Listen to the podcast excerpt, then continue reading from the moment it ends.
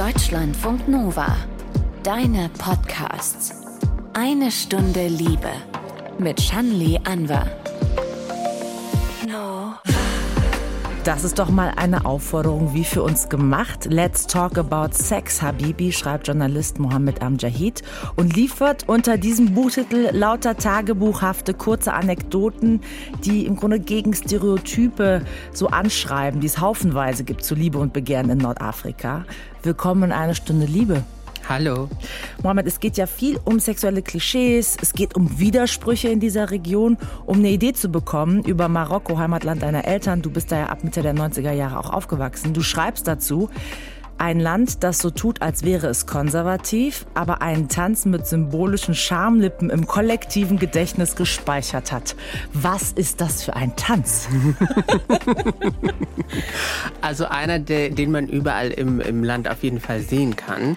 Und es ist tatsächlich irgendwie auch die Herausforderung bei diesem Buch gewesen, dieses Bild zu malen, das ja sehr, sehr divers ist und wie du schon gesagt hast, auch ähm, an vielen Stellen sich äh, quasi neutralisiert kritisiert. Also an einer Stelle denkt man so, oh Gott, sehr, sehr konservativ, hier darf man eigentlich gar nichts. Und an anderer Stelle ist es eine riesengroße Sexparty. Und ähm, das habe ich genau versucht in diesen Anekdoten, kleinen Reportagen, in diesen Szenen, aber auch immer gefüttert mit Informationen für die ganze Region in Nordafrika zu machen. Jetzt will ich noch einmal zu diesem Tanz. Bedeutet das, man macht mit den Händen, formt man die oder was ist? Und die ganze Familie macht mit? Was ist das für ein Schamlippentanz? Also, es ist, es ist im Radio sehr, sehr schwierig. Jetzt aber Kino im Kopf. Also man steht in einer Reihe nebeneinander und man bewegt die Hände quasi so, dass man immer den Handrücken und dann äh, die Handfläche zeigt, so nebeneinander, mhm. also auch direkt vor den Genitalien.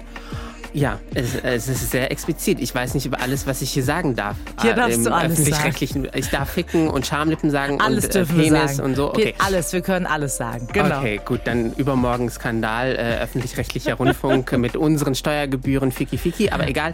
Ähm, genau, und dann ähm, nähert man sich in dem Fall dem anderen Geschlecht oder anderen Geschlechtern an äh, mit diesem Tanz und das soll äh, so ein bisschen in einigen Gegenden Marokkos und Nordafrikas symbolisieren, dass es bald zur Sache geht. Okay, das ist ein kleiner Vorgeschmack. Wir sprechen mit Mohammed Amjahid über Sex und Liebe in Nordafrika von Casablanca bis Kairo. Deutschlandfunk Nova. Eine Stunde Liebe. Mohammed Amjahid, da denken viele vielleicht, nimmt der nicht privilegierte Weiße, vor allem Männer auseinander oder seziert Alltagsrassismus, um dann im nächsten Schritt eine Anleitung für Antirassismus zu geben? Ja, genau, das waren Buch 1 und 2 und Nummer 3 dreht sich jetzt um Sex und Liebesleben in Nordafrika. Mohammed, wie erklärst du diesen Dreiklang? Ich mache das weiterhin. Also äh, Weiße gucken ist weiterhin Teil meines Jobs, auch als investigativer Journalist. Ich wollte als Buchautor, nachdem ich meine ersten beiden Bücher unter Weißen und der Weiße Fleck geschrieben habe, wo ich ja rassistische Strukturen versuche zu beschreiben und antirassistische äh, Strategien auch aufzuzeigen, wollte ich den Blick einfach umdrehen, also die Perspektive einfach umkehren und mal die vermeintlich anderen mir anschauen, beziehungsweise diesen Menschen eine Stimme verleihen. Mhm. Und weil ich äh, ja, wie du schon gesagt hast, zu einem großen Teil in Nordafrika, in Marokko aufgewachsen bin, als Auslandsreporter sehr, sehr oft in den vergangenen 12, 14 Jahren in Nordafrika einfach war, habe ich mir diese Region ja direkt in unserer Nachbarschaft, wenn wir jetzt aus deutscher Sicht uns das anschauen, mal vorgeknöpft und ähm, versucht, da die Lebensrealität zu beschreiben. Und ich habe mir als Autor zusammen mit meinem Verlag überlegt, wie kann man eigentlich das Interesse von sehr, sehr vielen Menschen hier in Deutschland auch wecken, damit Sex sie sich immer. auch Sex Cells always. Wir wollen alle in die Schlafzimmer von allen gucken, quasi. Äh, und über dieses Thema, das als Proxy für mich dient, versuche ich sehr viele andere aus meiner Sicht relevante Dinge zu mhm. besprechen. Feminismus, Queerness, Patriarchat, Migration, Kolonialismus, Postkolonialismus etc. Hoffentlich auf einer sehr sexy, unterhaltsame Art und Weise. Auf jeden Fall auch sehr humorvoll. Fall, ja, Man danke. lacht und schmunzelt auf jeden Fall viel. Nochmal zu deiner Biografie kurz geboren, 1988 in Frankfurt am Main und du warst sieben, als es dann nach Marokko ging, in die Heimat der Eltern. Und du hast ja schon beschrieben, du hast viel in Nordafrika, auch beruflich dann ähm, warst du da unterwegs. Und es geht ja nicht nur um Marokko, es geht um Algerien, Tunesien, Ägypten vor allen Dingen auch. Nenn mir doch mal bitte Top 3 der schlimmsten sexuellen Stereotype in Bezug auf NordafrikanerInnen. Auf Platz drei ist, die haben gar keinen Sex. Also Mhm. sie haben überhaupt keinen Sex, sie denken nicht dran, das ist für die verboten. So. Auf Platz zwei, sie haben nur Sex. Sie machen nur Bumsi Bumsi, Fiki Fiki, denken an nichts anderes. Bunga Bunga. Bunga Bunga. Obwohl Bunga Bunga ist äh, italienisch. Ja, Also aber ich hatte so, nur durch dich wieder mich erinnert, dass die erste, ich sag mal, Hauptperson, äh, 17-jährige, ich weiß gar nicht, kann man sagen, Prostituierte, Sexarbeiterin, Mhm. dass die marokkanische Wurzeln hatte, hatte ich gar nicht mehr auf dem Schirm, äh, bis ich das nochmal hier gelesen habe bei dir. Ja, die Buch. Schwester hat Berlusconi auseinandergenommen, sag ich jetzt mal. Ja. Das erzähle ich auch diese Geschichte im Buch. Und das ist auf jeden Fall dann so Stereotyp Nummer zwei, dass NordafrikanerInnen nur an Sex denken und hypersexualisiert werden mit diesem Blick, äh, mit diesem kolonialen Blick auch. Und weil du äh, gesagt hast, ich muss drei Sachen erwähnen, dann sage ich noch auf Platz eins ist, dass äh, NordafrikanerInnen unbedingt unsere Frauen oder unsere Männer quasi ins Bett bewegen wollen. Und das stimmt ja auch so nicht einfach. Ich finde, diese Arbeit, die du vorher auch geleitet hast zu Rassismus, das widerspricht sich ja gar nicht. Wenn man Stereotype unter, über Sexualität auseinander nimmt, dann merkt man ja, das liegt auch sehr nah beieinander. Und du hast schon öfter über die Kölner Silvesternacht 2015 geschrieben. Und du hast ja im Grunde mit deiner Top 2 es schon angesprochen. Es gibt dieses Klischee des sexuell aufgegeilten, übergriffigen Nafri. Dieses Wort ist da ja auch dann nochmal wirklich so kursiert seitdem. Ist jetzt diese Ansammlung deiner Anekdoten vielleicht ein Versuch, dem Ganzen vielfältigeres Bild klar entgegenzusetzen? Auf jeden Fall habe ich verstanden, nachdem ich sechs Monate in Köln recherchiert habe damals, überhaupt um investigativ herauszufinden, was damals in dieser sogenannten Kölner Silvesternacht passiert ist, gelernt, dass die Andersmachung von Minderheiten in der Diaspora oder Menschen im sogenannten globalen Süden sehr, sehr oft über das Thema Sexualität geht. Sehr, sehr viel äh, Rassismus wird einfach auf, ich sag jetzt mal, unsere Körper projiziert und das zu dekonstruieren hilft auf jeden Fall auch im antirassistischen Sinne.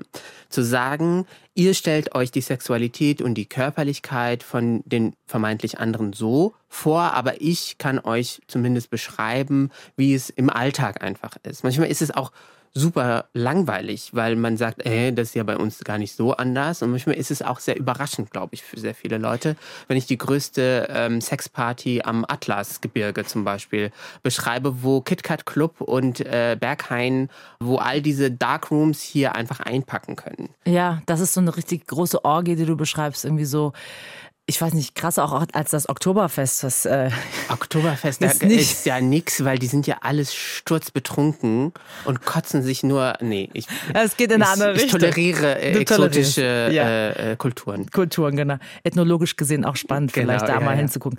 Aber ich will noch mal zurück auch zu dieser Top 3, die du genannt hast. Im Grunde dieses Jahr haben gar keinen Sex. Also es gibt dieses Bild einer absoluten religiösen Prüderie, dass man dann irgendwie gar nichts mehr hat. Und das geht ja um, vor allen Dingen um dann auch allgemein gegen MuslimInnen, wenn man so will. Ne? Und du erzählst dann eine Geschichte von wegen Überraschungsmoment über deine Mutter.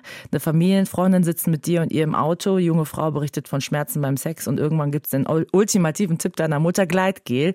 Und du als Teenager kaufst das dann auch direkt im Auftrag in der Apotheke und auf dem Rückweg scherzt deine Mutter, hast du dich wieder zwischen den Schenkeln der Frauen verirrt? Also was bedeutet im Grunde äh, zu viel mit Frauen abgehangen und äh, den Mädelstalk mitbekommen? Das beschreibe ich auch äh, sehr fasziniert im Buch, dass ich sowieso als Jugendlicher immer sehr gerne mit den Frauen mich quasi hingesetzt habe und gelauscht habe, weil die konnten das auch auf eine sehr unterhaltsame Art und Weise immer erzählen. Das habe ich auch manchmal in Neukölln, in Berlin irgendwie am Spielplatz gemacht, wenn Freunde von mir mit den Kindern da hingegangen sind und dann die arabischen Mamas da über ihr Sexleben gesprochen haben und ich so ein bisschen gelauscht habe. Das sollte man natürlich nicht immer so machen, aber ich kann halt nicht weghören. Und als Kind habe ich das auf jeden Fall sehr, sehr gerne gemacht, weil während die Männer so ein bisschen staatstragend drumherum gesprochen haben, ging es bei den Frauen richtig ans Eingemachte.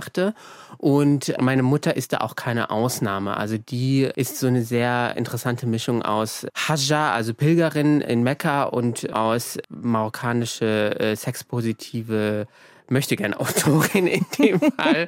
Und die war ja auch Feuer und Flamme, als ich ihr erzählt habe, dass ich dieses Buch schreibe, war sie auch so, okay, komm, also ich erzähle dir jetzt irgendwie alles. Und drei Tage hat dieses Interview mit meiner Mutter gedauert. Auf jeden Wo Fall alles war das sehr, sehr, sehr viel Input. Aber du sagst, sie ist keine Besonderheit, also dieses Reden über Sexualität, Liebesleben in der Familie. Und ich denke, reden, wenn dann mit mütterlicher Seite. Ich habe mir die ganze Zeit gedacht, mit deinem Vater so eine Offenheit. Äh, es gibt keine Geschichte zumindest so dazu, ein Buch.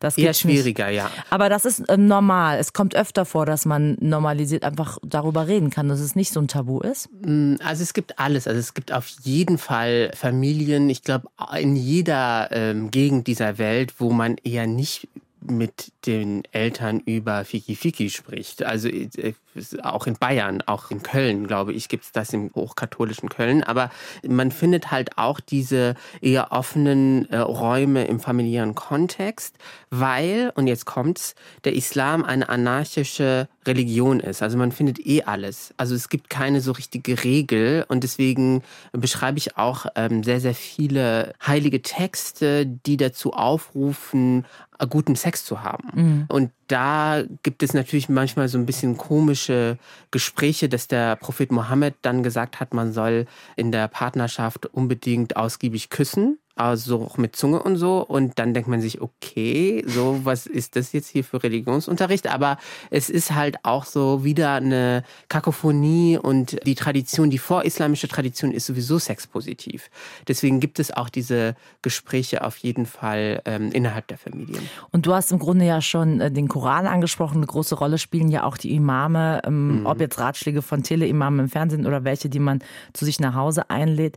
Du erzählst das sehr humorvoll, aber viele gläubige Menschen, die richten sich ja schon sehr ja. so ähm, ihr ganzes Leben nach diesem Rat der Imame, oder? Auf jeden Fall. Und wenn man Pech hat, kommt man an so einen krassen steifen, also nicht im guten Sinne steif, sondern im schlechten Sinne steif, also Imam, der einfach nicht auf seinen eigenen Körper klarkommt und das dann projiziert in seinen, wie soll ich sagen, in seine möchtegern Theologie. Mhm. Und das gehört auch zu einem großen Problem in vielen islamischen Ländern. Wenn ich Bock habe, dann bin ich auch Imam. So, also dann gehe ich einfach raus oder setze mich vor die Kamera und lade das heutzutage bei YouTube hoch. Und in den 90er Jahren kam der Tele-Imam auf. Also das waren so Sender, die teilweise auch aus Europa gesendet haben für die ganze Region, auch den Nahen Osten. Und da wurde dann so richtig einfach gepredigt, so ohne Quellenangabe, ohne nichts. Und dann war da plötzlich dieser bärtige Mann auf dem Bildschirm und hat gesagt, ihr dürft alle irgendwie das und das nicht. Und die Leute, viele Leute haben das dann ernst genommen und ich habe das gehasst einfach, weil mhm. du hast halt gemerkt, der muss eigentlich in die Therapie. Der hat ein Problem, der hat vielleicht bei dem funktioniert es in der Ehe nicht im Bett oder so und der projiziert jetzt ganz viel quasi auf, das waren teilweise Call-In-Sendungen, die Probleme der Menschen, die dann da angerufen haben. Und deswegen ist es halt auch eine große Gefahr, glaube ich, dann auch wieder in allen Sphären äh, dieser Welt und in vielen Gesellschaften, wenn man an die falsche Person ja. zur falschen Zeit kommt, dann äh, bekommt man auch falsche Informationen. Falsche Tipps. Du erzählst ja auch, dass du auch in Moscheen gegangen bist. Da gibt es ja auch Beratung, ja, Einheiten, wenn man so mit mhm. mehreren mhm. zusammen von Imamen. Und dann gibt es zum Beispiel ähm, ja, Leute, die dann auch offen erzählen über ihr Masturbationsverhalten. Und dann bekommt man so ein Gefühl, sind dann Imame sowas wie Dr. Sommer? Teilweise, dass da Leute wirklich auch viel mit ihren sexuellen Fragen hingehen, weil es einfach vielleicht keinen anderen Ort dafür gibt, wenn die Familie nicht offen genug dafür ist. Dazu nochmal die Frage, wer ist Dr. Sommer? ah, Dr. Ich Sommer. Möchte noch, ah, na, ich weiß, es ist von der Bravo, aber wer steckt dahinter? Ja, das ist, glaube ich, ein Autorenteam gewesen. Mm, ah, okay. Also muss man immer auch hinterfragen, quasi, mit wem man es zu tun hat und wer die Informationen hergibt. Aber um zurück quasi zu deiner Frage zu kommen, ich fand das immer so faszinierend und war dann im Buch dann auch in der Szene in Kairo in der Moschee und äh, das war so eine nicht Selbsthilfegruppe, aber eher so eine Sprechstunde von mhm. einem Imam. Und da war so ein ganz junger Mann, der war, glaube ich, so vielleicht gerade so äh, volljährig und der hatte dann ein Problem, dass er die ganze Zeit angeblich masturbiert hat und der Imam, der hat ihm dann irgendwie gesagt, du musst halt diese jetzt spoiler ich schon, alles egal, aber da musst du halt diese kleine äh, Geschichten kleine Geschichten, genau. machen nicht alles. Dann sagt ja. er irgendwann, du musst halt diese Suche vom Koran 500 Mal irgendwie aufsagen und der Junge, der freut sich dann und geht raus und sagt, ja, der wird schon nicht mehr an Masturbieren denken, wenn er irgendwie die ganze Zeit diese Suche aufsagen muss und ich so, hm, ja, effektiv schon und für diesen Imam war das irgendwie wichtig, dass der jetzt nicht in der Moschee masturbiert, aber sonst war, war so, keine Ahnung, ist halt so äh, Hormone, was soll man halt machen? Muss ich auch wieder an Dr. Sommer denken. Ähm, und so ist es halt auch für mich ganz oft sehr überraschend gewesen, wo das äh, Thema überall aufploppte. Und mhm. das ist natürlich etwas, das sehr realitätsnah für die Menschen ist und deswegen bewegt das auch so viele. Man müsste sich ja vorstellen, sowas wie Aufklärung und solche Fragen, das könnte ja eigentlich auch in der Schule stattfinden. Mhm. Und dann, ich will jetzt gar nicht die ganze Szene beschreiben, aber im Grunde Sexualunterricht hast du so ein bisschen deiner Klasse durch ein Referat gegeben, hast sie so ein bisschen an die Hand genommen. Ähm, wie, ich wie immer der Rebell. Ja, genau. Wie sieht's denn aus mit der Aufklärung? Also ist das Ganze staatlich reglementiert? Ist das so ein bisschen Handhabe von Lehrerinnen, Lehrer, je nachdem, wie progressiv man ist? Was, was erfährt man in der Schule so, wenn man da aufwächst? In Marokko jetzt speziell? Äh, genau, also beides. Also erstmal wichtig, dass du sagst, in Marokko, von Land zu Land ist es anders. Ich würde sagen, dass es in Marokko ein bisschen progressiver ist als zum Beispiel in Ägypten. Aber wenn man jetzt in Marokko bleibt, gibt es tatsächlich zumindest äh, in meiner Zeit, und ich habe mir jetzt auch die Schulbücher heute angeguckt, gibt es äh, staatlich betrachtet im Kanon auch das Thema schon sehr früh. Also ich hatte das zum Beispiel in der sechsten Klasse, in der neunten Klasse, in der elften und in der zwölften Klasse. In der sechsten Klasse habe ich schon gelernt, wie man Kondome benutzt. Äh, dass es überhaupt Kondome gibt, das ist schon äh, sehr früh und sehr gut, dass man das in der Pubertät quasi anlegt. In der fünften Klasse hatten wir Reproduktion bei Tieren. Ich kann mich noch erinnern, da saß der eine Löwe auf der anderen Löwin und dann hat man schon alles so ein bisschen verstanden, wie das so läuft. Und ich habe dann aber quasi das versucht rauszuholen von diesem schulischen Kanon, dann äh, später auf dem Gymnasium, auf dem Lyzeum und habe dann in einem Referat äh, quasi Banane und Kondom mitgenommen und den Rest muss man im Buch nachlesen. Ich habe wirklich ich einfach. Es ist, also es war wirklich, also ich muss, also das Ding ist. Die Leute hingen an deinen Lippen. Du hast Ach, da im Grunde schon gemerkt. Und an der äh, Banane. An der Banane auch ja, am Ende. Ja. ja, aber du hast da im Grunde schon gemerkt, darüber kriegt man die Aufmerksamkeit. Und das ist im Grunde, da war der Raum still. Und ich hatte halt so einen ganz konservativen Lehrer, der ist gar nicht drauf klargekommen, während die Klasse durchgedreht ist. Mhm. Und das sind halt so kleine Szenen, die für mich halt so richtig prägend waren, einfach auch in meiner eigenen Aufklärung. Und was auch wieder dekonstruiert, die reden nicht über Sex oder die sind nicht aufgeklärt und das stimmt auch so überhaupt gar nicht. Da wird schon sehr, sehr früh, äh, wie ich finde, auch auf eine sehr gute Art und Weise an vielen Stellen auch schon über Sexualität mhm. aufgeklärt. Das ist im Grunde, wenn man so will, fast schon eine Parallele jetzt hin zu Deutschland und noch eine sehr große Parallele, wie ich finde. Menschen werden durch Pornos aufgeklärt, mhm. meistens noch bevor es überhaupt in der Schule Thema mhm, ist ähm, ja. oder vermeintlich aufgeklärt eigentlich. Wie sieht's aus mit dem Pornokonsum in Nordafrika? Was ist da angesagt? Also ich habe ja auch schon in meinem zweiten Buch, äh, Der weiße Fleck, beschrieben, dass es einen sehr problematischen Pornokonsum in Europa gibt, wo sehr viel Rassismus mit sexueller Fantasie sich mischt. Also wenn man sich die Mühe macht und sich die Daten von Pornoseiten anschaut, was geklickt wird, mhm. dann merkt man, dass sehr viel Andersmachung einfach auch da eine Rolle spielt. Also Männer, die explizit nach Vergewaltigung von geflüchteten Frauen suchen auf Pornoseiten. So und im Kontext dieser Recherche habe ich dann auch geguckt, was eigentlich so in im Nahen Osten und in Nordafrika vor allen Dingen äh, so geklickt und geguckt und gesucht wird. Und in Ägypten zum Beispiel stehen sehr viele, ich gehe davon aus, dass es Männer sind, ich bin ja dann qualitativ nicht äh, mit denen dabei quasi, wenn die das recherchieren, aber sehr viele Männer stehen auf MILFs, also auf so ältere Frauen. Das wird sehr, sehr oft recherchiert Lachst, war nee, das ein Lacher? Ich, nee, war, ich wollte kurz übersetzen vielleicht. MILF so, ist Mother mh. I like to fuck. Also genau, ne, eine, ja. eine, im Grunde wirklich so eine Mutterfigur. So eine Mutterfigur, die man halt irgendwie sexualisiert in seinem, äh, in seinem Kopf so, und ähm, da, da gibt es halt so sehr viele, sehr interessante Entwicklungen, die man auch im Pornokonsum in Nordafrika sich anschauen kann. Frauen gucken Pornos, Männer gucken Pornos, Queers gucken Pornos, äh, Non-Binary People gucken Pornos. Mhm. Nur die Frage ist, dass man da auch nochmal schaut, wie sich das entwickelt hat. Und im Buch gucke ich halt von, also ich bin ja die Generation Schwelle von analog zu digital, also von vor Internet zu dann Internet. Ja. Und äh, das war halt wirklich so ein Umbruch. Also das war die Revolution ähm, für vor allen Dingen alle Jungs, die vorher halt so mit CDs auf dem Schulhof gedealt haben. Und dann konnte man sich plötzlich so alles reinziehen, alles angucken. Und das ähm, wurde ja auch schon oft besprochen. Das hat seine äh, positiven, negativen Seiten. Dass man aufgeklärt wird und gleichzeitig, dass man so ein ganz komisches, falsches Bild einfach von Sexualität durch die Pornoindustrie in dem Fall irgendwie vermittelt bekommt. Ja eben das vielleicht so als eine Parallele, auch wenn andere Formen von Pornos geschaut werden, hin zu westlichen Ländern. Dann gibt es aber etwas, was so ganz anders ist, der Hang zur Magie, den du beschreibst. Mhm. Also zum Beispiel bei Eifersucht einfach den Partner durch so, ich nenne es jetzt einfach mal so Voodoo-Rezepte verhexen wir müssen es gar nicht groß beschreiben, was das für eine Prozedur ist, aber du sagst, dass das fast 80 Prozent der Menschen in Marokko jetzt beispielsweise an diese Form von Magie und so weiter denken. Aber ich habe mich schon gefragt, ob heutzutage wirklich junge Leute in Marokko dann auch so eine Verhexungsprozedur durchmachen, wenn sie eifersüchtig sind auf irgendwen oder irgendwen so zurückhaben wollen und, und, und.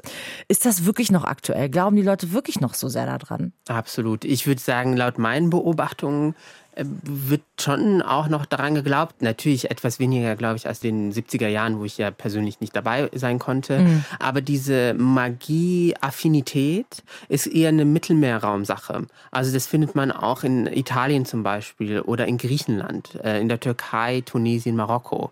Das findet man auch mehr oder weniger stark in einigen Regionen in Deutschland. Auf der Schwäbischen Alb gibt es ganz viel, auch so Magie und so weiter und so fort. Aber im Mittelmeerraum ist es schon sehr verbreitet und wie soll ich sagen, also man hat dann so eine romantische Vorstellung, wie es dann mit dem Partner, mit der Partnerin so funktioniert und dann funktioniert das doch nicht und dann ist man so ein bisschen eifersüchtig und dann geht man halt und macht einen kleinen Liebeszauber und hofft darauf, glaube ich, dass das dann doch funktioniert. Und das versuche ich dann auch so aufzugreifen. Und es gibt auch mit der Medialisierung, wieder mit dem Internet, auch während der Corona-Pandemie dann so Bestellungsmöglichkeiten über Apps und WhatsApp, so, wo man halt die Hexe, den Magier, die Magierin halt so anschreiben konnte, so, okay, meine Flamme, die will nicht mehr, äh, die, wir waren verlobt, aber die will nicht mehr und wie kann ich so und dann kriegst du wie halt krieg so ich sie wieder zum genau, Lodern. dann kriegst genau, dann kriegst du halt so ein übers Netz so einen, ja. magischen Spruch geschickt oder so. Und das ist ja. auch sehr, sehr interessant. Ich bin ja auch Anthropologe, Politikwissenschaftler und Anthropologe. Und für mich ist es super, super spannend, einfach genau in diese Glaubens Praxen zu gucken, also wie die Menschen quasi ihren Glauben einfach leben und ausfüllen. Wobei das finde ich so ein bisschen fast so vorreligiöse Geschichten sind. Also für mich erinnert mich das so hm. an wie so an Hausmittelchen und wenn du dieses tust und Krähenfüße oder sowas. Also es ist äh, auf jeden Fall spannend, aber auch gleichzeitig eine Form von Exotisierung des Orients. Findet das da nicht auch mit statt in solchen Anekdoten? Also ich war äh, Anfang des Jahres 2022 in Los Angeles und da habe ich gesagt, wie krass ist das dann, dass es noch weiter verbreitet ist als in Marokko. Also dort gehen alle Stars und Sternchen zur Magierin und lassen sich Karten legen und äh, Kaffeesatz lesen und ein bisschen Magie machen. Das ist gar nicht so kulturalisiert, wie man glaubt. Also natürlich geht es in diesem Buch um Nordafrika und deswegen beschreibe ich das dort. Aber es ist etwas, was über die Region hinausgeht mhm. und wie jede Zeitschrift im Wartezimmer bei der Ärztin, die man aufmacht, da ist ja so ein Horoskop drin und man hat sich irgendwie daran gewöhnt, aber sehr viele Menschen glauben einfach an diese über irdische Macht, an diese transzendentale Macht, die dann halt auch unser Leben ja markiert oder prägt. Und die Menschen in Nordafrika haben halt, glaube ich, eine sehr reiche vorislamische, vorchristliche auch mhm. Tradition, die daran anknüpft und die vor allen Dingen in Marokko sich mit Islam und Judentum, mit den beiden monotheistischen Religionen dann so vermischt haben und das dann wieder dazu führt, dass so Heiligenfeste gefeiert werden, wo die Leute einfach zusammenkommen und Spaß haben. Mhm. Religion oder auch das, was davor war, das ist so ein Strang, wenn man so will. Der andere Strang ist ja im Grunde, wie hat sich Liebesleben, Sexualität in Nordafrika durch die Kolonialisierung eigentlich verändert? Und was für Bilder äh, haben wir da auch aus dieser Zeit vielleicht, die in den Westen so geschwappt sind oder für Klischees und so weiter? Also du gehst auch zum Beispiel auf das Thema Polygamie ein, wo immer, glaube ich, viele so denken, ja, der Mann hat ja vier Frauen, kann er haben und so weiter und so fort. Und das ist immer so auch sehr Klischee beladen alles. Und du nimmst es so auseinander, wie schwierig das vielleicht auch ist, so in der Umsetzung, oder? Genau, also Teil äh, meiner Arbeit als Reporter ist es einfach erstmal die Realität zu beschreiben. Und natürlich gibt es Polygamie und es ist an vielen Stellen auch ein Problem, aber gleichzeitig kann man in Marokko oder in Tunesien überhaupt gar nicht mehr so wirklich Polygamie als Mann ausleben, weil rein rechtlich betrachtet so viele Reformen das einfach verunmöglicht haben. Das wissen sehr, sehr viele Menschen nicht. Ich sage ja noch nicht mal, das Problem ist das Unwissen, was weiß ich über Peru oder China, nicht so viel. Das Problem ist, dass viele Menschen in Europa, in Deutschland über die Region gerne rassistisch lästern, aber sich nicht gerne damit wirklich auseinandersetzen, wie es dort aussieht. Und Polygamie ist nur ein Beispiel, wo wir wirklich auch nochmal evidenzbasiert hinschauen müssen und historisch aufgearbeitet schauen äh, müssen, was hat der Kolonialismus eigentlich mit der Körperlichkeit, mit der Sexualmoral gemacht und zwar sehr, sehr viel. Das beschreibe ich am Beispiel Algerien, das ja erst 1962 unabhängig geworden ist. Und da ist das Problem, so wie in anderen Ländern in Nordafrika, dass die Kolonialverwaltung ihre sexfeindliche eigentlich und frauenfeindliche Gesetzgebung auch einfach dagelassen hat. Also da wurde Copy-Paste in das Gesetzbuch einfach französisches und britisches Recht in diesem Fall übertragen und die Leute müssen bis heute damit kämpfen. Und dann kommt noch irgendwelche Imame dazu, die dann halt auch noch konservativ den Leuten das und das vorschreiben wollen. Und die Mischung sorgt dafür, dass viele Feministinnen für die eigene Emanzipation seit Jahrzehnten kämpfen müssen. Und das versuche ich halt auch im Buch aufzudröseln. Stichwort Feminismus, aber auch, also generell, wenn wir, ich bleibe bei diesen Klischees, die da sind. Viele denken, wenn sie jetzt an Nordafrika denken, an Frau denken, dann denken sie direkt an Kopftuch und an Unterdrückung. Und auch da gehst du gegen an, wenn du dann im Grunde von vielen Frauen schreibst, die vielleicht verschleiert sind, aber sehr selbstbestimmt sind, sogar vielleicht dominant, wenn es um die eigene Familie geht, ähm, wenn es um die Sexualität geht, selbst wenn es Sexarbeiterinnen sind, dass sie so ein bisschen den Ton angeben. Ich habe ja am Anfang auch gesagt, es geht viel um Widersprüche. Also wie passt das zusammen? Also wir haben so dieses Bild von der unterdrückten Frau im Islam und du porträtierst da ganz andere Frauen. Genau, also bei diesem Bild muss man natürlich auch immer fragen, wer malt dieses Bild? Und ich als Cis-Mann bin nicht in der Position, jetzt für Frauen oder Frauen mit Kopftuch zu sprechen, versuche aber genau da eine Stimme den Frauen in dem Fall zu verleihen, die für sich selbst auch reden können. Die brauchen nicht irgendeine so weiße Feministin aus Köln, die sie retten muss, sondern die Leute wissen ganz genau, warum sie was machen und wie sie sich auch vielleicht da befreien können, haben vielleicht nicht immer die Möglichkeit, das immer auch direkt umzusetzen. Und ich zitiere ganz, ganz oft auch im Buch äh, die Soziologin Fatima al-Mernissi. Das ist eine marokkanische Soziologin, die einfach sich nochmal äh, mit der Unterdrückung der Frau in der Region im Nahen Osten auch auseinandergesetzt hat und versucht hat, aus den heiligen Schriften des Korans herzuleiten, warum man vielleicht auch gar kein Kopftuch tragen muss, um eine gute Muslima zu sein. Weil sehr oft in der Emma zum Beispiel oder Adi Schwarzer, jetzt habe ich den Namen genannt, ja gesagt wird, die sind so qua Religion oder Kultur.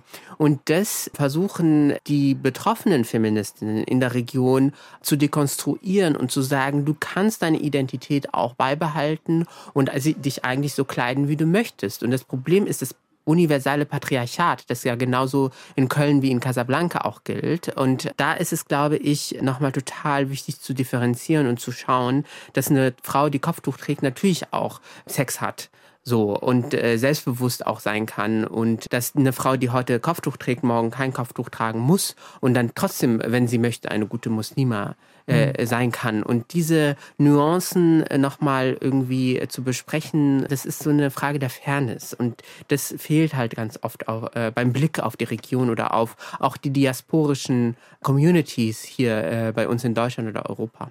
Ja, aber ich nehme jetzt mal diese Position ein, dieser weißen Feministin aus Köln. Ähm, okay, go, go, go ahead. Mhm. Ja, ja, wenn, ja, die würde jetzt vielleicht sagen, wenn sie hier in äh, deinem Buch guckt, ein bisschen mehr als 200 Seiten, es ist sehr anekdotisch, es ist sehr humorvoll, es bringt einen oft zum Schmunzeln.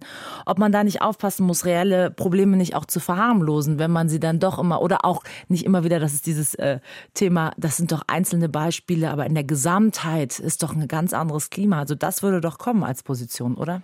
Naja, also wenn diese Feministin, diese Weiße, dann mein Buch wirklich gelesen hat, dann hat sie vielleicht auch mitbekommen, dass ich zumindest versuche, diese Gesamtheit abzubilden. Also es gibt ein Problem mit sexualisierter Gewalt. Es gibt ein Problem mit Patriarchat. Es gibt ein Problem mit Sextourismus, by the way. Auch deutsche Sextouristen, die nach Nordafrika fahren, nach Marokko und nach Ägypten und die Frauen, Queers und Minderjährige missbrauchen. Und als ich das mal nach der Kölner Silvesternacht äh, thematisiert habe, in Köln auch bei einer Veranstaltung, saß in der zweiten Reihe äh, die halbe Redaktion von der Emma und da wurde mehr oder weniger, ich paraphrasiere jetzt, formuliert, das Problem ist nicht sexualisierte Gewalt, sondern sexualisierte Gewalt von euch ausgehend. Und ich so, das ist einfach sowas von falsch. Sexualisierte Gewalt geht gar nicht, egal von wem ausgehend, egal zu welcher Tages- oder Nachtzeit, egal an welchem Ort. Mhm. Und das ist der Unterschied. Der Unterschied ist, dass da eine rassistische Agenda quasi eigentlich im Vordergrund steht bei einigen weißen Feministinnen. Denen geht es eigentlich in erster Linie darum, Menschen, die einfach eine andere Hautfarbe oder Herkunft haben, anders zu machen. Da geht's nicht um, ich möchte Frauen retten oder so. Das ist nur der Proxy, das ist nur quasi the excuse. Mhm. Und das ist zu wenig für die betroffenen Queers, für die betroffenen Frauen, für die betroffenen vulnerablen Gruppen in Nordafrika. Und da sagen auch total viele Menschen dort so, was labern die eigentlich da in Köln? Sollen sie erstmal sich um das äh, Oktoberfest und äh, um den Karneval in Köln kümmern, bevor sie uns sagen, wie wir unseren Kampf zu führen haben. Und das ist, glaube ich, nochmal die Leistung, die wir auch alle leisten können, uns gegenseitig auch zumindest zuhören mit diesem Machtgefälle und zu fragen, eine Feministin in Casablanca, in Kairo oder Tunis, hey, wie geht es dir, was willst du, was brauchst du? Da wird man auch sehr, sehr viele Antworten finden, aber man wird halt nicht finden, dass, keine Ahnung, wir jetzt nicht mehr Koran lesen wollen, sondern nur noch Emma, weil das ist halt eigentlich auch nur so ein kleiner Ideologie aufgeladener Raum, der sich überhaupt gar nicht mit der Realität äh, vor Ort dort auseinandersetzt. Und ich meine, dass es sehr viel komplexer ist, wenn man sich jetzt das Thema LGBTQ-Community vornimmt, das du ja auch im Blick hast, dann merkt man, wie kompliziert es ist. Anhand einer Geschichte, die du auch journalistisch aufgearbeitet hast, von ähm, ja, erster Corona-Lockdown 2020 so ungefähr, im April, denke ich, wo du beschreibst, wie etwas passiert, wo man merkt, auch so die Rolle von Social Media, wie sehr kann das eigentlich helfen der LGBTQ-Community, aber wie sehr ist das auch ein Rückschlag oder fast eine Selbstzerfleischung, wenn man so will. Also da beschreibst du die Geschichte einer Influencerin, marokkanischstämmig, die in der Türkei ist, die dann im Grunde fast so zu einer Art ähm, Mhm. Ich weiß gar nicht, kann man sagen, Hetzjagd ja, ähm, auf ähm, ja, homosexuelle Menschen in Marokko aufgerufen hat, indem sie sagte, Leute, vor allem an Frauen gerichtete Aufrufe, geht doch mal auf Grinder und Co. Mhm. und macht doch äh, Fotos von den Dating-Profilen schwuler Männer und veröffentlicht das Ganze doch mal im Netz. Also das ist eine Geschichte, wo man sagt, da merkt man eine richtige, ja, wie soll ich sagen, komplizierte Lage, weil dann wiederum die Influencerin, die diesen Aufruf gemacht hat, sich selber als non-binär definiert. Also mhm. ist selber Teil der Community und dann irgendwie hetzt gegen die eigene Community, wenn man so will. Das ist sehr äh, komplex. Sehr komplex, sehr emotional. Ich habe auch wieder Gänsehaut jetzt, wo du das erzählt hast, weil da sind Menschen auch gestorben. Einfach im Kontext dieser Geschichte und diese Komplexität am Ende betrifft halt ganz konkret die Lebensrealität von, in dem Fall, queeren Menschen, in dem Fall vor allen Dingen schwulen Männern. Mhm. Und es gab einen ganz strikten Lockdown in Marokko und in diesen Lockdown kam halt diese Kampagne, diese Hetzjagd dann auf und sehr viele junge, vor allen Dingen schwule Männer waren plötzlich gefangen und hatten vielleicht einen äh, gewalttätigen Vater und konnten nicht einfach so weg, weil es gab halt einen Lockdown. Und äh, da haben sich auch einige junge Männer dann leider entschieden, ja, sich das Leben zu nehmen und hatten eben nicht die Möglichkeit, aufgefangen zu werden von einer ähm, Community, die halt wirklich selbst organisiert versucht, da die eigenen Mitglieder zu schützen. Und genau das sind die Geschichten, die wir eigentlich erzählen müssen, die ich zumindest erzählen möchte, wo auch wirklich ein riesiger Struggle einfach da ist, um diese verletzbaren Minderheiten in Nordafrika, aber auch in anderen Ländern überhaupt ja ein Existenzrecht zu garantieren. Und da sagt man auch immer, ja, ja, Islam und so. Natürlich ist das auch eine Komponente, aber ich beschreibe an einer anderen Stelle im Text, wie das sehr religionsferne Regime in Ägypten queere Menschen ausnutzt benutzt für identitätspolitische Manöver, wenn wieder mal eine Hungersnot herrscht. So, und das sind mhm. halt eher so Regime, die pfeifen auf Religion, sondern die benutzen das einfach als Machtinstrument. Und immer wenn es darum geht, nach unten zu treten, dann trifft es sehr, sehr oft LGBTQ leider.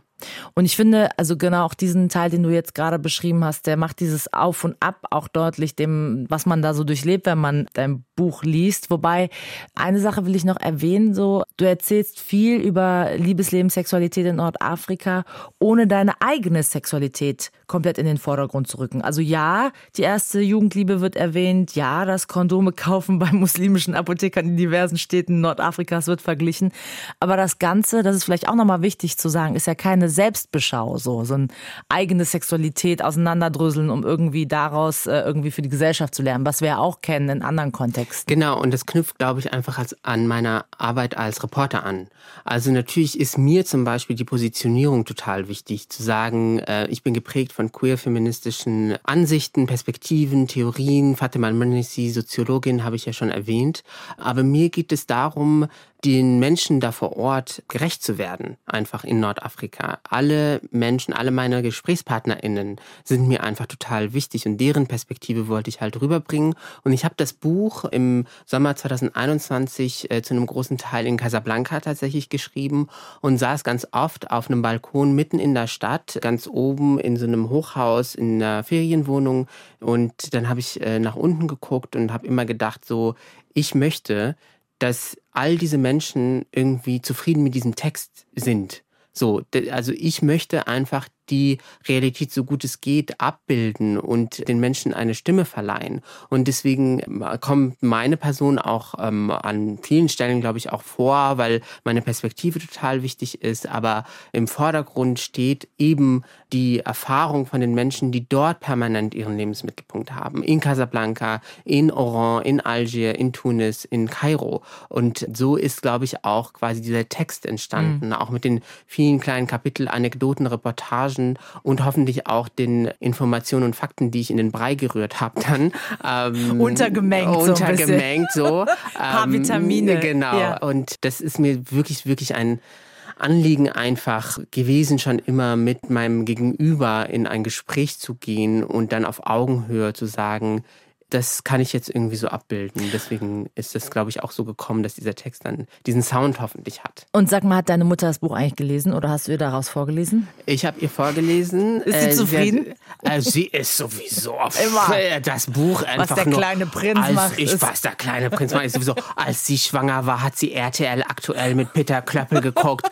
Deswegen bin ich überhaupt Journalist gekommen und okay. sie ist, ne, sie sagt ja, ich bin Journalist und sie ist halt Detektivin. So beschreibt sie sich sie ist so Colombo-mäßig unterwegs und hat dann ja, nachdem ich sie drei Tage interviewt habe, einfach um mehr, äh, noch eine zweite Quelle für sehr viele Anekdoten irgendwie. Man erinnert sich ja dann so oder so und dann versuche ich halt immer andere Leute auch nochmal anzuzapfen und ihre Erinnerungen. Hat sie noch danach äh, weiter recherchiert. So, weißt du, die Nachbarstochter, die hat den und den geheiratet und das hatte, das passt ja überhaupt nicht so Mutter bitte nicht, bitte äh, die Privatsphäre von anderen Menschen. Aber erzähl mir weiter. Eigentlich ist es super spannend. Genau. Also Aber sie, ähm, sie kriegt auch bald ein Exemplar und wird hoffentlich, hoffentlich damit zufrieden sein. Klingt fast schon nach einem Teil 2, äh, was Mama dann vielleicht noch auspackt. Wer äh, weiß. Podcast, DLF Nova. Genau. Wer Mo, Mo und Mama. Ja, genau. Nächstes gepitcht. Mal bringst du sie mit. Pitch, genau, Pitch weiter. Genau. Mo und Mama. Mohammed Amjahid war das. Und sein Buch heißt Let's Talk About Sex Habibi. Kostet 18 Euro. Erscheint erscheint im Piper Verlag. Vielen Dank für den Besuch in eine Stunde Liebe. Danke dir. Deutschlandfunk Nova. Eine Stunde Liebe. Zum Schluss gibt es hier nochmal ein Liebestagebuch von Emma. Sie hat uns ja schon mal von einem Date hier erzählt, das drei Anläufe gebraucht hat, bis es überhaupt gefunkt hat. Und obwohl die beiden ziemlich viel Lust aufeinander hatten, war der Sex ja am Ende irgendwie, ja, verkrampft. Wahrscheinlich, weil zu hohe Erwartungen im Spiel waren. Und jetzt gibt's einen neuen Anlauf, also quasi Date Nummer vier. Emma, die singt in dem Chor, das muss man für den Einstieg wissen. Und dann war es neulich so, dass ich in einer Probe saß und er mir plötzlich schrieb, dass er wieder in der Stadt sei. Ne? Er reist sehr viel äh, beruflich bedingt. Äh, und die Unterhaltung, die war super schnell sehr flirty. und ging irgendwie unmittelbar ins Sexting über und ich fand das super aufregend und habe ihn das auch wissen lassen, in welcher Situation ich jetzt gerade bin, dass ich eigentlich gerade gar nicht kommunizieren kann. Und das hat er dann als Anlass genommen und ich habe ihm das auch bestätigt, dass er das gerne machen kann. Er hat das als Anlass äh, genommen, mich so ein bisschen zu teasen und zu ärgern und mich so ein bisschen halt dadurch unter Druck zu setzen oder so. Und ich musste mich halt super doll anstrengen, der Probe, in der ich saß, zu folgen. Ich hatte aber einen ganz günstigen Sitzplatz bei dieser Probe äh, und konnte zwischendurch dann immer wieder auf mein Telefon schauen und konnte ihm antworten. Ja, und das Sexting, das war dann auf so einem Level, dass ich richtig derbe erregt war. Ähm, und dann haben wir dann irgendwann halt auch drüber gesprochen, hm, naja, vielleicht sollten wir uns heute noch sehen. Äh, und wir waren beide sehr angetan von diesen Gedanken. Ja, und dann haben wir uns halt eben verabredet und wir haben uns dann miteinander abgemacht, dass ich auf dem Heimweg bei ihm vorbeikomme. Und als ich auf dem Fahrrad saß und auf dem Weg zu ihm war, habe ich so ein paar Mal den Gedanken gehabt, so, was mache ich eigentlich gerade hier? Das letzte Mal, als wir uns gesehen haben, war es eher so ein bisschen unbeholfen und ein bisschen holprig und wir wussten nicht so ganz, wie wir miteinander umgehen sollen. Und auf einmal sexten wir ganz viel miteinander und äh, ich bin jetzt gerade auf dem Weg zu ihm. Hm, was mache ich eigentlich hier gerade? Ach, nicht weiter drüber nachdenken, ich fahre einfach los. Aber insgeheim habe ich mir das eigentlich schon gewünscht, dass es passiert, dass wir beide mal beim Sexten so doll erregt sind, dass wir uns dann irgendwie spontan treffen wollen oder so. Und dann ist es halt einfach so passiert. Und ich habe ihn dann vorher auch schon gefragt, so hier, ähm, ich fahre jetzt los, bevor ich bei dir ankomme, lass uns mal nochmal kurz drüber Gedanken machen, wie wir es anstellen, damit das nicht so weird wird wie beim vorletzten Mal, nämlich als wir eben auch bei ihm waren und miteinander rumgemacht haben und es dann so komisch wurde zwischen uns. Und dann hat er gemeint, du, ja, keine Ahnung, gerade fühlt es sich gut an, müssen wir probieren. Wir gucken mal ähm, und sind einfach offen in der Kommunikation miteinander und schauen mal, wie wir uns dabei fühlen. Wir gucken mal, wie es wird. Ja, und dann kam ich bei ihm an dann haben wir uns erstmal umarmt und ich habe auch schon an seiner Umarmung gemerkt, so okay, der Typ, der ist auf jeden Fall richtig heiß. Äh, dann bin ich erstmal schnell aufs Klo spaziert und habe dann erstmal gedacht, so, als ich da alleine im, im, Bad war, so, what? Ich bin jetzt wirklich hier, krass, krass, krass, ich freue mich so sehr. Ja, und dann standen wir dann in der Küche, hat mir ein Glas Wasser in die Hand gedrückt äh, und haben uns angeguckt äh, und wussten halt auch nicht so ganz, wie wir jetzt anfangen sollen. Und ähm, dann kam er halt einfach zu mir und hat angefangen, mich zu küssen hält mich fest und knutscht mich und ich so, oh ja, okay, ich bin auf jeden Fall so in seinen Händen, in seiner Umarmung bin ich einmal komplett zerflossen. Und dann sind wir halt ins Bett und es ging auch sofort los und es war so wirklich bilderbuchmäßig mit Klamotten vom Leib reißen, äh, wild rumknutschen und sich überall anfassen und stimulieren und irgendwie so. Es war ziemlich wild und irgendwie kamen wir gar nicht so dazu zu kommunizieren, sondern haben es einfach so passieren lassen und dann waren wir beide dann äh, ja ziemlich erledigt und waren so, äh, wow, okay, äh, warum hat das jetzt auf einmal geklappt und warum ging das vor einem halben Jahr nicht? Egal, einfach nicht drüber nachdenken, es war total cool und ähm, ich habe dann auch so gedacht, so, oh shit, ey, krass, genau diesen Sex habe ich gebraucht. Irgendwie dann irgendwann später dann, dann angezogen und saßen dann auch noch, dann angezogen noch länger im Bett und haben dann miteinander gesprochen so ein bisschen und äh, fanden es ganz cool, so die Stimmung zwischen uns und dann guckten wir uns an und grinsten und haben so gesagt, so, ey, das können wir eigentlich gerne wieder machen und er so, ja, das können wir wieder machen. genau, dann bin ich nach Hause und dachte mir so, hm, ja, war das jetzt ein Booty Call? Hm. War eigentlich super cool, dass es alles so zack, spontan passiert ist und dann, ich habe mir auch nicht irgendwie Gedanken gemacht, so, oh, ich saß jetzt hier so fünf Stunden in der Probe, ich bin nicht frisch geduscht und so. Es war alles, es war alles egal so und ähm, wir haben es einfach genossen und äh, das war total schön, dass das so entspannt dann doch gelaufen ist und einfach kommentarlos passiert ist. Aller guten Dinge sind in diesem Fall quasi vier. Wie es mit den beiden weitergeht, erzählt Emma uns bestimmt nochmal im Liebestagebuch. Ich bin gespannt. Eine Stunde Liebe kommt damit zum Ende. Shanli Anwar hier für euch. Danke fürs liebevolle Lauschen. Deutschlandfunk Nova. Eine Stunde Liebe. Jeden Freitag neu. Auf deutschlandfunknova.de und überall, wo es Podcasts gibt. Deine Podcasts.